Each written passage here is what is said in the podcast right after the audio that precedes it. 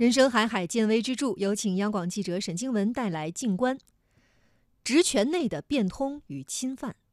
大约两年前的这会儿，怀孕的我捧着硕大的肚子去某使馆文化处采访，推门进去是一个金属探测门，旁边几个心宽体胖的保安大哥正开心闲聊，见了我挥手示意我过安检。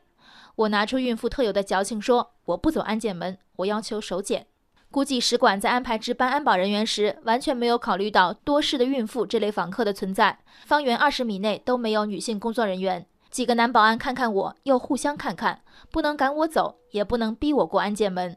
最终，一个保安计上心来说：“这样吧，你转个圈儿，我们一起看着，判断一下有没有问题。”我转了一圈，听到如释重负、异口同声的“没问题”。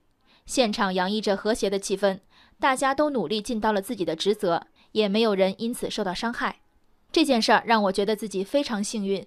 在一个频频出现女性被吃豆腐、被打擦边球、性侵的大环境下，几名保安在规则和人之间选择了所谓无伤大雅的变通。与之相对的，我称之为道貌岸然的侵犯，发生在两天前一趟从昆明开往大理的卧铺列车上。乘客小梦投诉称，七号早上五点二十分左右，快九六零二次列车上。一名男性列车员走到车厢叫起床时，拍了他的胸部三四下。同车厢另一名女乘客也反映了同样的遭遇。当他们质问列车员时，对方称是不小心碰到的。在向铁路客服幺二三零六电话投诉后，小梦在当晚接到一名自称是列车长的男性来电，要求他拿出证据来证明拍的是胸部。小梦愤然回应：“当时我在熟睡，难道要提前准备好录像，等着他来拍胸？”为什么有那么多女性在受到侵犯后选择沉默？看到这里也一目了然。不仅要受性骚扰者行动上的侮辱，一旦维权，还要扛住舆论的二次伤害。受害者是你，被指想太多、自作多情的是你，举证责任还在你。而加害者只需要做一件事儿，就是确认周围没有摄像头。性骚扰一种成本极低的违法行为，尤其是在小梦所处的语境下，性侵还披上了职务行为的外衣。在我早年坐西发招致火车的记忆里，我每一次都被早早亮起的灯光和大声提示即将到站的乘务员吵醒，但坐起来后往往过一个小时才到站。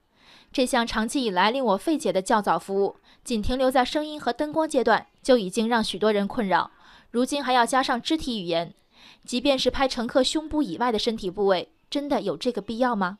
无论是机构文化的熏陶，还是文明的自觉，两年前。几名保安在有多人在场、完全不越职权的情况下，没有对我进行手检。两年后的今天，有列车员自发为异性乘客免费提供手动唤醒服务。突如其来的身体接触和铁路部门赋予自己员工的权利，令人不安。如果是小梦和另一名被拍胸的女乘客错了，我相信铁路部门一定有渠道让大家知道其员工的无辜。